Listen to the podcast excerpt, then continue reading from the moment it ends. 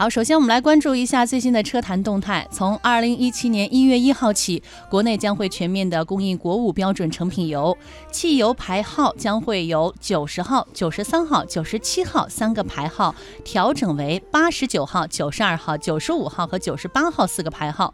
油品升级之后，价格是不是会有变化？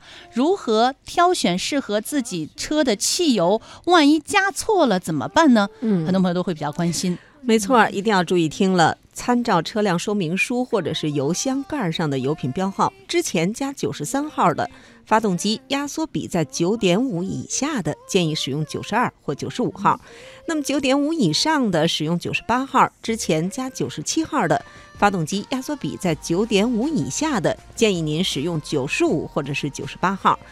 那么在九点五以上的是使用九十八号涡轮增压的汽车呢，建议用九十八号。嗯，当然了，这个号不一样呢，其实价格也会随之不同。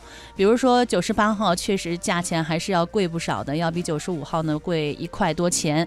但是其实呢，并不是说越贵的油就越会好，还是要选择适合您汽车品牌，然后加对应的成品油。